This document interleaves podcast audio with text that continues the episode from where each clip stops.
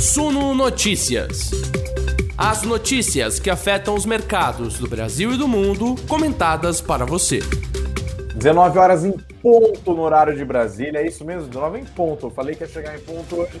Está começando mais uma live das 19 horas aqui do Suno Notícias. Eu sou Gregory Prudenciano, editor multimídia, apresentador das nossas lives. A todos vocês que já estavam nos aguardando aqui, o meu muito obrigado. Uma excelente noite para todos vocês. Obrigado a todos que nos ouvem também pelas plataformas de podcast. E vamos que vamos. Terça-feira, dia 22 de março de 2022, o quinto dia útil de, de útil, tão, tão hábito falar isso, né? Quinta alta seguida do Ibovespa, 117.272 pontos, alta de 0,96%, colocou o Ibovespa na maior patamar dos últimos seis meses. Enquanto isso, a moeda americana encolheu, caiu de novo, quinto dia seguido de queda para o dólar, 0,59% aos R$ 4,91. O IFIX subiu e hoje não foi aquela altinha discreta, não. Subiu com gosto, 0,38%, 2.731 pontos. O dia foi de ajustes para baixo no preço do petróleo e do minério de ferro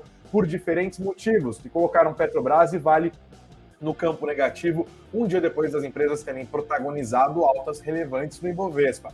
Quem se deu benzaço no pregão de hoje foram as empresas do setor de varejo, as empresas de shopping center, as empresas de construção e as empresas de tecnologia. A mensagem que acabou sendo interpretada majoritariamente pelo mercado como mais dovish da ata do Copom acabou ajudando essas empresas. Calma que eu já explico tudinho para vocês. Sejam todos muito bem-vindos. Enquanto isso, sentem o dedo no like, que é muito importante para a gente. Se vocês não estão inscritos ainda no nosso canal, estão perdendo tempo. Para vocês que nos ouvem pelas plataformas de podcast, mesma história, curtir e seguir o nosso perfil. O nosso noticiário aqui do Suno Notícias começa agora, logo depois da vinheta.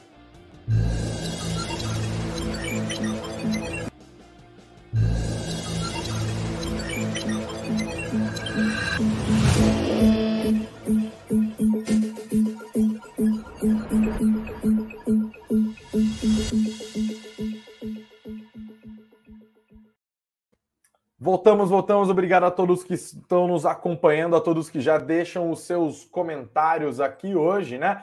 Já falei do Ibovespa hoje de maneira geral. Vamos começar a explicar os principais movimentos do Ibovespa nessa terça-feira. Eu quero os comentários de vocês aqui hoje, hein? Olha, o dia começou com o mercado de olho na ata do Copom, tá? O Copom tem se manifestado desde o seu comunicado, lembrando que na semana passada houve decisão de política monetária, o Copom resolveu elevar a nossa taxa Selic de 10,75% para 11,75%, uma alta de um ponto percentual, portanto, né? E já contratou uma segunda alta agora na reunião de maio, ou seja, a Selic vai a 12,75%. Quando eles se reúnem ali, né, a reunião dos formuladores de política monetária acontece na terça e na quarta. Na quarta, fazem a divulgação, né? Lembrando que na quarta-feira passada, quando eles fizeram a divulgação, foi um quiprocó, né? Porque a gente entrando ao vivo aqui, não saiu comunicado, não saiu comunicado, a previsão era 18h30, deu 19h15, nada do negócio sair, a gente sustentando, suando aqui, mas saiu, né? Depois, na terça-feira seguinte ao anúncio da decisão de política monetária, tem a divulgação da ata, que é um documento um pouco mais extenso e que mostra um pouco melhor as discussões que aconteceram ali entre os diretores do Banco Central, né, para onde que eles estão olhando e etc.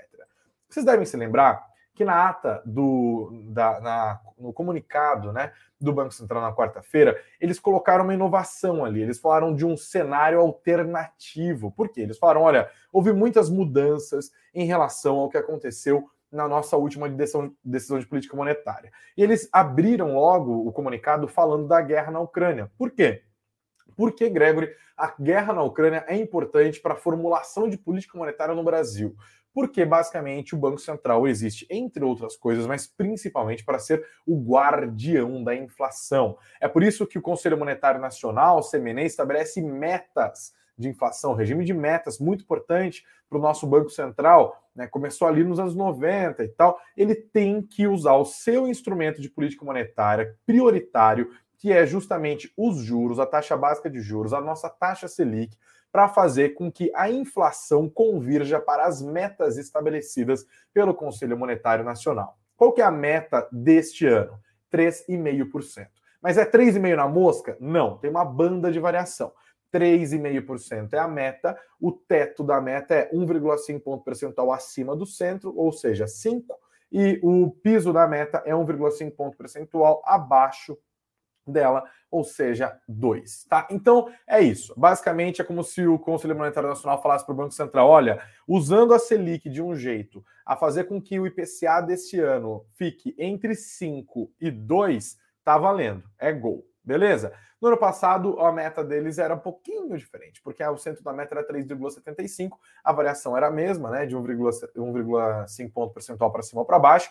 E aí eles fizeram gol? Não, fizeram um belo de um gol contra, né? Porque o IPCA terminou ano passado em 10,06%, entre outras questões, por conta de pressões inflacionárias advindas da pandemia de Covid-19, que desorganizaram a cadeia produtiva global e causaram pressão inflacionária de tudo quanto é canto. Né? É um problema que o mundo inteiro enfrentou. No Brasil ainda tivemos as nossas especificidades com problemas fiscais ali, né? Culpa de barberagens políticas do governo Bolsonaro que acabaram jogando o preço do dólar lá em cima, isso também virou pressão inflacionária. Ok.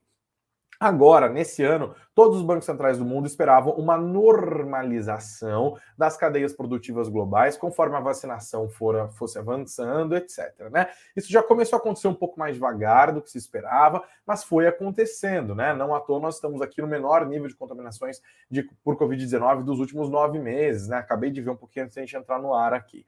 Beleza, então tudo caminhava, né? todo mundo falando ah, as pressões inflacionárias desse ano são bem menores e tal, blá blá blá. Aí chegou e o Putin resolveu invadir a Ucrânia.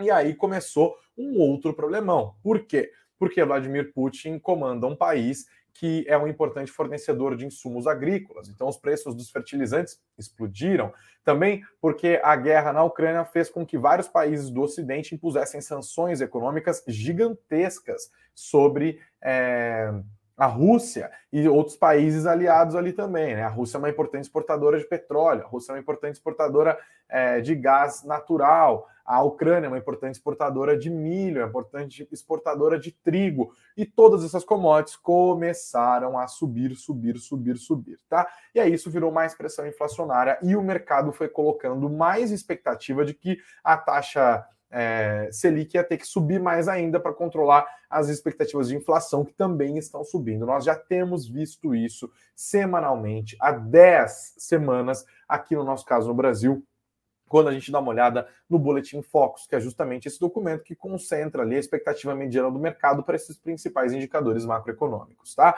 Nós já estávamos nessa escalada de Selic no último ano, justamente por conta desse PCA de 10% do ano passado, que eu acabei de explicar, né? E aí agora o mercado ia falando, ah, até onde que vai a Selic? O pessoal fala, ah, acho que a Selic vai até 11, acho que vai até 11,5, acho que vai até 11,75. Depois da guerra, na Ucrânia, né, houve uma paulada, o mercado começou a reajustar as suas projeções. No meio da semana passada, o pessoal vai buscar no comunicado quais eram as próximas direções da política monetária, e agora, nessa terça-feira, a discussão um pouco mais ampla. E considerando todo esse cenário, que acabou sendo endereçado, sim, no comunicado do Banco Central na semana passada, hoje eles detalharam na ata o que eles escreveram no comunicado como sendo um cenário alternativo, né? Considerando que haja uma elevação, ou uh, considerando a elevação que houve na semana passada, colocando a Selic em 11,75, e mais uma elevação, colocando a Selic, portanto, em 12,75, segundo o Banco Central, dentro deste cenário, considerando um barril de petróleo entre 100 e 120 dólares, uh, essa alta de maio para 12,75 já seria o suficiente para fazer com que as expectativas do mercado e a própria inflação em si convirjam para a meta no horizonte relevante da política monetária, que é economês para dizer 2023, porque os caras mexem hoje na taxa Selic e só vai ter efeito daqui nove meses, certo? Daqui nove meses, mais conhecido como ano que vem. Então eles estão preocupados com a meta da inflação do ano que vem, porque em 2022 Inês já é morta, tá? Por isso tem sempre que considerar o que eles chamam do tal do intervalo relevante, eles estão focando no ano que vem, e o mercado olhou para isso e falou: ah, tá. Eles olharam para a ata e falaram: ah, tá. Por quê? Porque o mercado está acreditando que o Banco Central não vai conseguir convergir as expectativas e a própria inflação para a meta e que eles vão ter que subir os juros além desses 12,75 que eles colocaram na ata de hoje, tá? Tanto que no Boletim Focus divulgado na segunda-feira, o mercado reajustou sua aposta mediana de 12,75% para 13%, e agora há pouco estava dando uma olhada no levantamento do broadcast da agência Estado, é, o mercado considera que a Selic vai subir até 13,25% no levantamento do Estadão. Então é mais ainda, tá? E olha que esse levantamento feito pelo Estadão foi feito depois da divulgação da ata. Ou seja, o mercado leu os argumentos, não se convenceu e falou 12,75, nada. Acredito que a Selic vai ter que subir até 13,25. E aí nós temos movimentos díspares no mercado é, nessa terça-feira, a partir dessa ata. Olha só que explicação bem dada, hein? Depois o pessoal vai lá e deixa dislike no vídeo, pelo amor de Deus, né? Bom, então isso o impacto daí você pode falar, ah, legal, mas os operadores do mercado olharam para onde? Para o que os macroeconomistas estão olhando, acreditando que a Selic vai ter que ir a 13,25, ou eles acreditam que de fato o Banco Central vai acabar cumprindo esse plano de voo desenhado na ata hoje e vai parar nos 12,75%?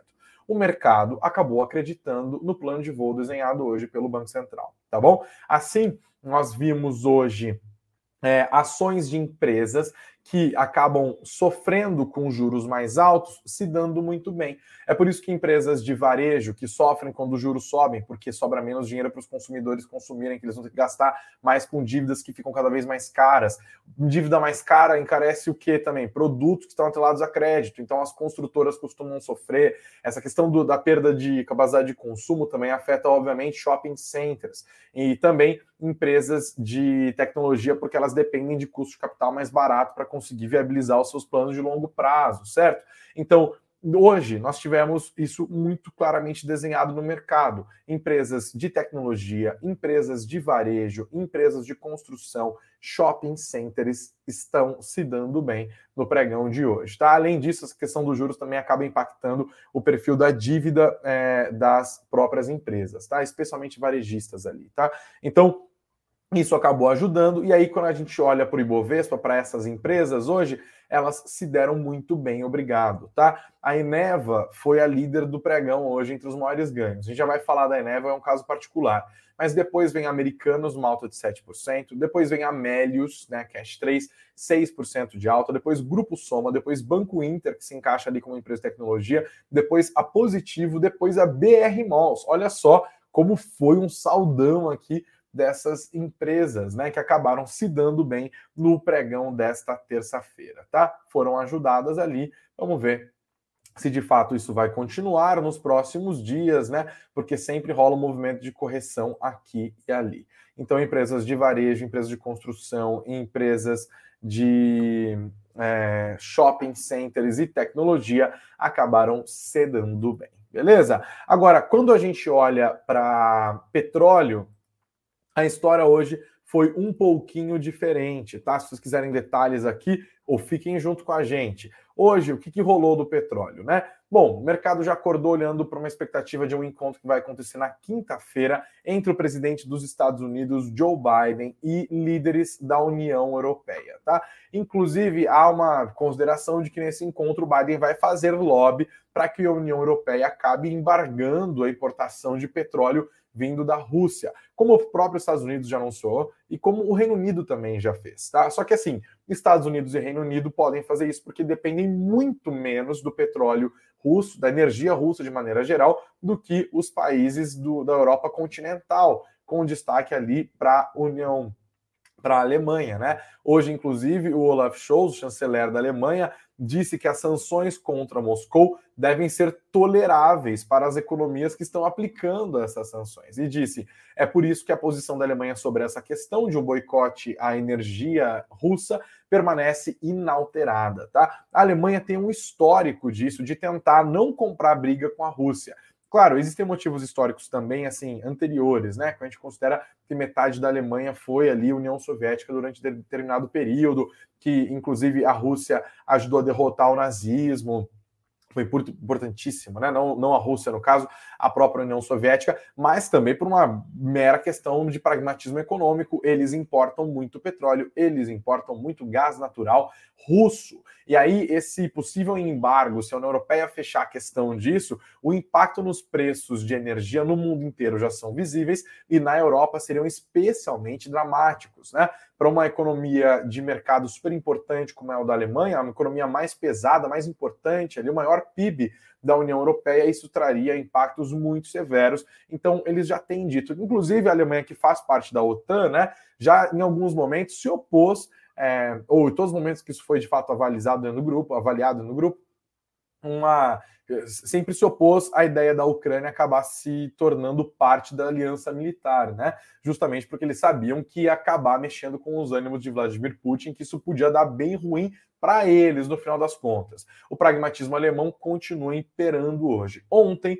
havia mais expectativa de que a União Europeia acabasse impondo de fato esse embargo, tá?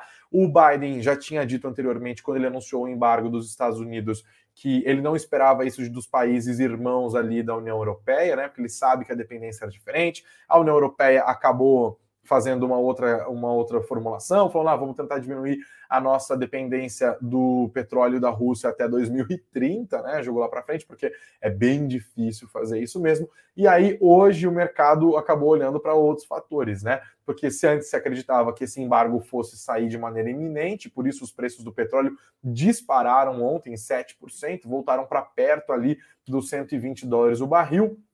Hoje, essas dúvidas, essas fraturas internas na União Europeia mostrou que há uma fraqueza, né, que não há consenso sobre esse, essa possível imposição de sanções à Rússia. Isso acabou fazendo com que os preços do petróleo ficassem bastante voláteis ao longo do dia e no fechamento houve pequenas quedas. Tá? No caso do WTI para maio, uma baixa de 0,64% aos 109 dólares e 27 centavos.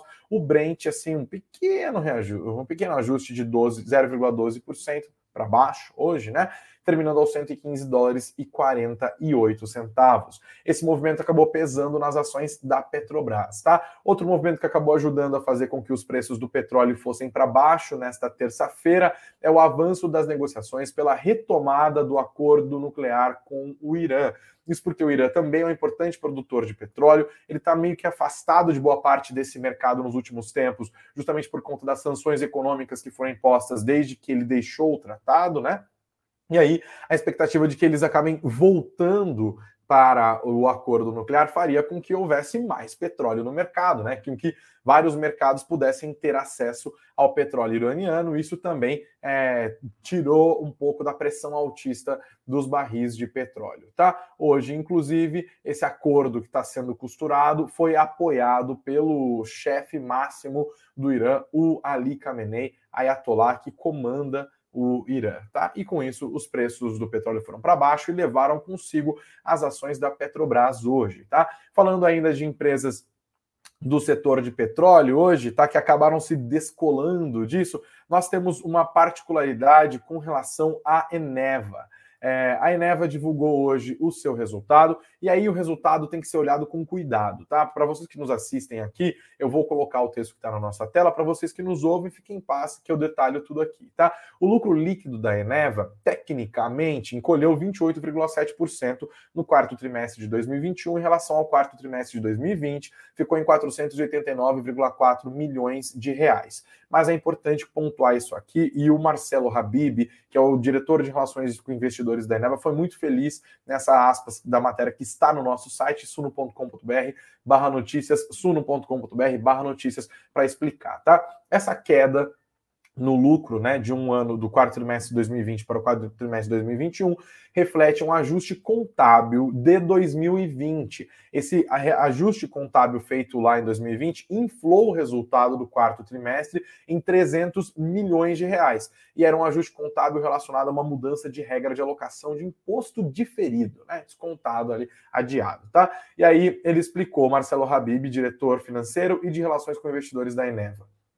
Disse ele: o lucro líquido de 2020 não era um lucro líquido de fato vindo da operação tinha um pedaço vindo de mudança de regra contábil. E este ano, 2021, não. O lucro líquido é todo dentro da operação. E se você fizer o ajuste de 2020, o nosso lucro líquido subiu bastante, né? O resultado líquido da Eneva, então, ficou mais positivo. Quando a gente considera, por exemplo, o EBITDA, houve uma alta de 39%. Para quem não sabe, o EBITDA é o lucro antes de juros, impostos, depreciação e amortização. Alta de 39% em relação ao quarto trimestre do ano passado, é, retrasado, né? O que seria, o que foi, no entanto, o EBITDA trimestral maior da história da companhia, 842,5 milhões de reais, tá bom? Habib explicou que houve uma tempestade perfeita e nesse sentido positivo aqui para a Eneva em 2021, porque houve maior demanda por geração de energia em suas termoelétricas por causa da crise hídrica e obteve preços mais elevados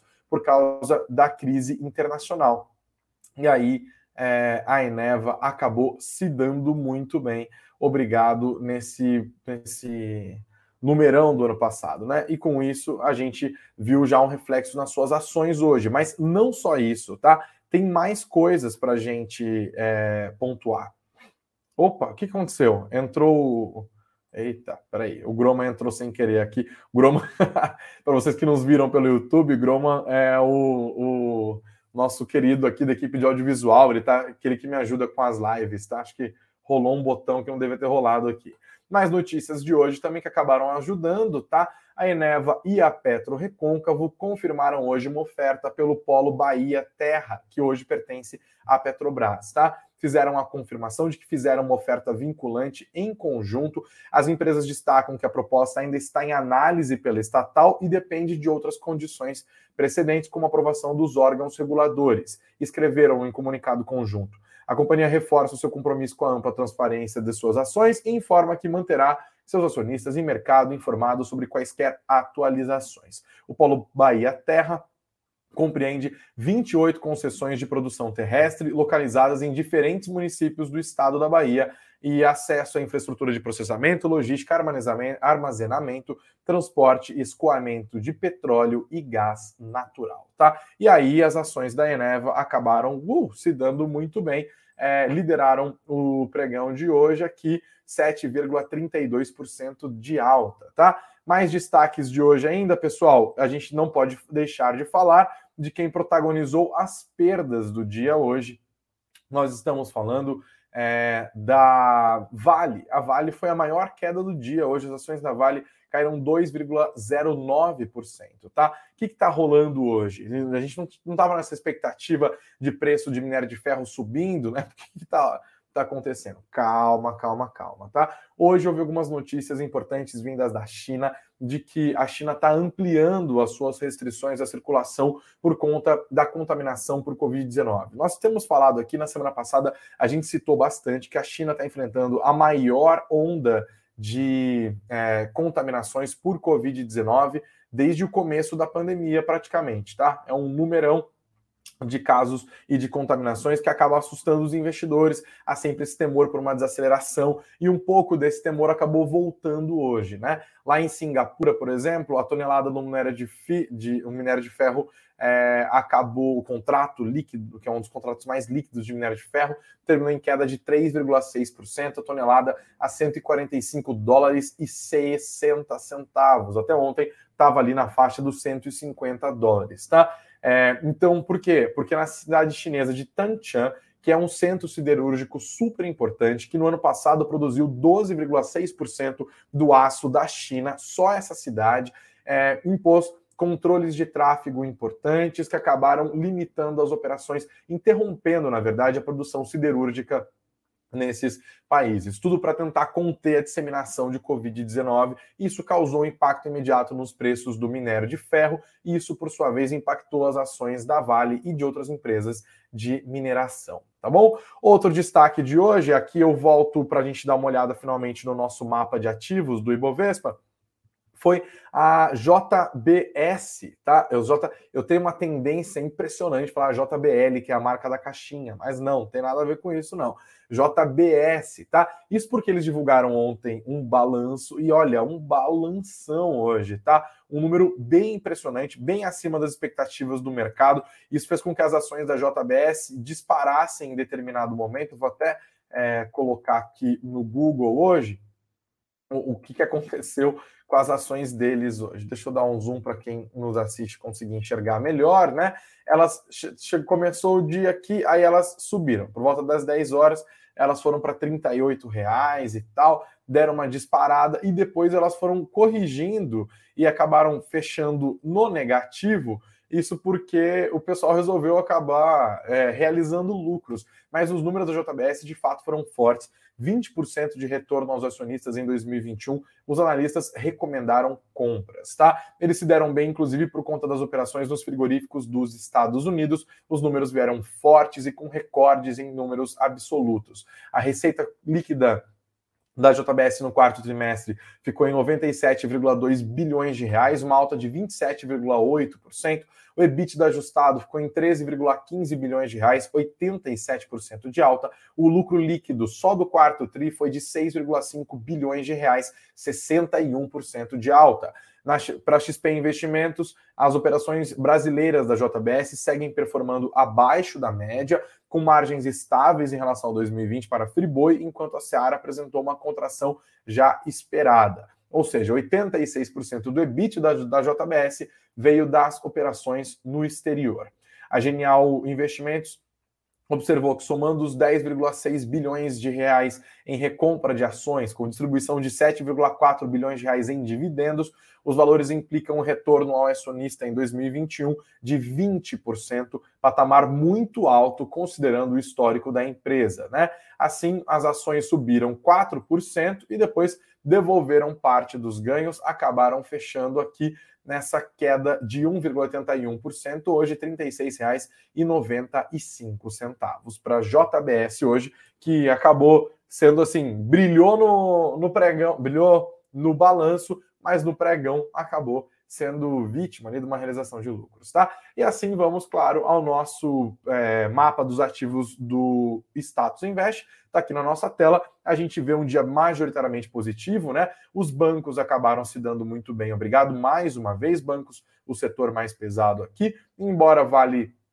tenha caído e levado o Bradespar consigo, não levou consigo, no entanto, a CSN Mineração, mas o setor de siderurgia e metalurgia reagiu a essa queda razoavelmente forte no preço do minério de ferro. Todo mundo caiu aqui hoje. O preço do dólar mais uma vez tombou, né? Quinta queda consecutiva a R$ 4,91. As ações da Suzano vieram lá para baixo. As ações da Dexco também, Clabin, no entanto, conseguiu subir. E aí aqui, o movimento de realização de lucros da JBS também pegou um pouquinho com Marfrig e Minerva.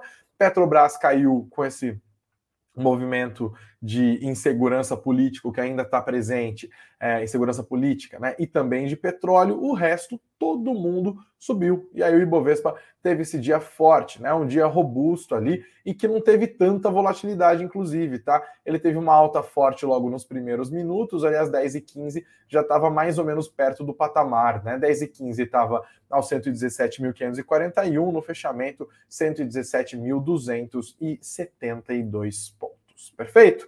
Tem mais notícias hoje aqui para a gente continuar falando, mas olha, não se esqueçam de deixar o like, que é muito importante para a gente. Se inscrevam aqui no nosso canal, caso você ainda não está inscrito, tá perdendo tempo. Tem duas lives por dia, às 9 horas da manhã, nossa Morning Call olhando para frente, tentando entender o que vai fazer preço. E agora, a nossa conversa das 19 horas olhando para trás, entendendo o que fez preço, tá? Os nossos conteúdos também são disponibilizados em plataformas de podcast. Quais? Todas Google Podcasts, Apple Podcasts, Deezer, Spotify, estamos em todas, SoundCloud, para deixar você bem informado. Então, curta o nosso conteúdo aqui, se você está nos ouvindo pelo podcast, e também siga o nosso perfil nessas plataformas, tá? Além disso tudo, galera, tem os recadinhos de todo dia aqui. Primeiro, tem um e-book para vocês baixarem aqui na descrição do nosso podcast e também na descrição do nosso vídeo, que é o 10 livros para investidores, 10 livros que todo investidor tem que ler, tá? É um resumão aqui. Dá uma olhada no link, é clicou, baixou, você já tem aqui um guia para ler até o fim do mês, hein? O fim do mês já tá, né? Então vamos lá, até abril. Aí você faz a leitura e depois faz o review aqui para gente, tá bom? Tem um curso online, Imposto de Renda para Investidores tem que fazer, né? O leão tá aí, tá rugindo já. Tem dúvida sobre como declarar os seus impostos? Você que é investidor e tem um monte de coisinhazinha, né? DARF aqui, é o lucro, onde que eu tributo tal coisa, preciso emitir as DARFs atrasadas, pago multa, emito de uma vez só. É um monte de coiseira, né? Então faz o seguinte, dá uma olhada no curso, vê se o preço vale a pena para você e tal. Aprende de uma vez por todas e nunca mais fica com medo de mordida no leão na hora de fazer a declaração. Beleza? Então é isso, galera. Ó, bolsa em queda, calma, que não é hora de pânico. Será que é hora de ir às compras? Dá uma olhada aqui nos links que estão na nossa descrição, no nosso vídeo, e aí a gente fica em paz hoje, tá? O Luiz Pringolato está feliz hoje que os fundos imobiliários respiraram, de fato, subiram 0,38% com a ata do Copom, pois é, acabou ajudando é, o setor, né? O Felício o Dave, antes da gente entrar aqui ao vivo, estavam batendo maior papo, assim, virou chat wall aqui. Gostei, é assim mesmo, galera. Obrigado a todos pela audiência, pelos comentários aqui, ó. Vambora, né? Tem mais like. E agora, caminhando para o fim da nossa conversa de hoje, galera, tem mais três notícias aqui que eu separei. É, TIM, a TIM anunciou que vai distribuir 195 milhões de reais em JCP, em juros sobre capital próprio, aos seus acionistas. Está aqui na nossa matéria do Suno Notícias, suno.com.br barra notícias. Os proventos da TIM vão ser pagos no dia 27 de abril. O valor por ação a ser pago pela empresa será de 0,0805 8 centavos mais ou menos por ação, sem considerar a incidência do imposto de renda. Para pessoa física, essa alíquota de R é de 15% descontada na fonte. Hein? Quem que vai poder receber? Quem tiver posição comprada em TIM Brasil até o fim do pregão de 28 de março de 2022. Também notícia parecida aqui para a Congás, que vai distribuir 700 milhões de reais aí em JCP e também dividendos, tá? Lembrando que a Congás é controlada pela Cosan, né? E aprovou essa distribuição. São 15,8 milhões de reais em JCP. É, e aqui como que vai ficar? São 12,1 milhões de reais pagos às ações ordinárias, cerca de 11 centavos por ação, e 3,7 milhões de reais às ações preferenciais, cerca de 13 centavos por ação, tá? É, os, quem, lembrando de novo da incidência de 15% sobre é, imposto de renda retido na fonte, e os dividendos aqui também vão ser cerca de R$ 4,29 por ação ordinária. No caso de quem tem ação preferencial, serão R$ 4,71.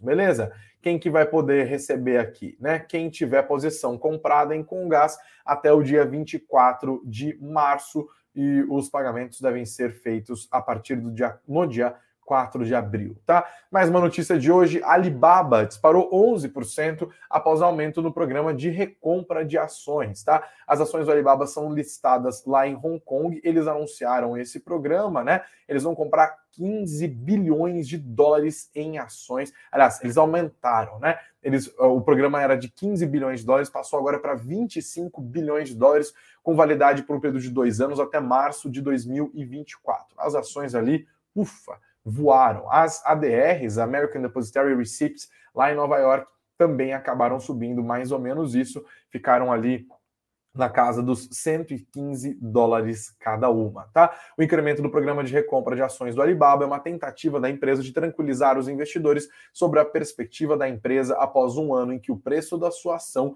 caiu mais do que pela metade. O Alibaba sinalizou que com esse aumento de 67% do valor em ações, pretende recomprar os papéis como um sinal de confiança de que seguirá crescendo no futuro, né? Quem gosta do Alibaba é o Thiago Reis, né? Vocês estão comprados de Alibaba? estão expostos ali no exterior, dá uma, uma olhada aqui na notícia que está no nosso site, tá bom, galera? Ufa! Estamos terminando a nossa conversa, tá bom?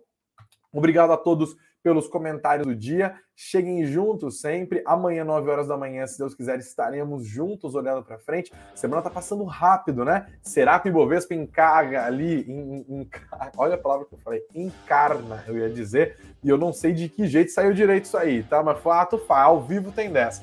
Será que o Ibovespa vai engatar é, a sua sexta alta seguida? Será que o dólar vai engatar a sua sexta queda consecutiva? O que vai acontecer com os preços do minério de ferro e do petróleo e os juros futuros? Será que as empresas de varejo vão continuar a se recuperar? Tem muita coisa para ser respondida. Que essa guerra vai acabar ou não vai acabar, meu Deus do céu? A gente fica aqui sempre juntos, informados, bonitinhos. Eu, vocês, a minha lupinha sempre com informação na caixola. Obrigado a todos pela audiência. Não vou embora sem antes deixar o like, que é muito importante. Se inscrevam no nosso canal, deixem o like também no podcast e sigam os nossos perfis nas mais diferentes plataformas. Obrigado, bom descanso, bons negócios sempre.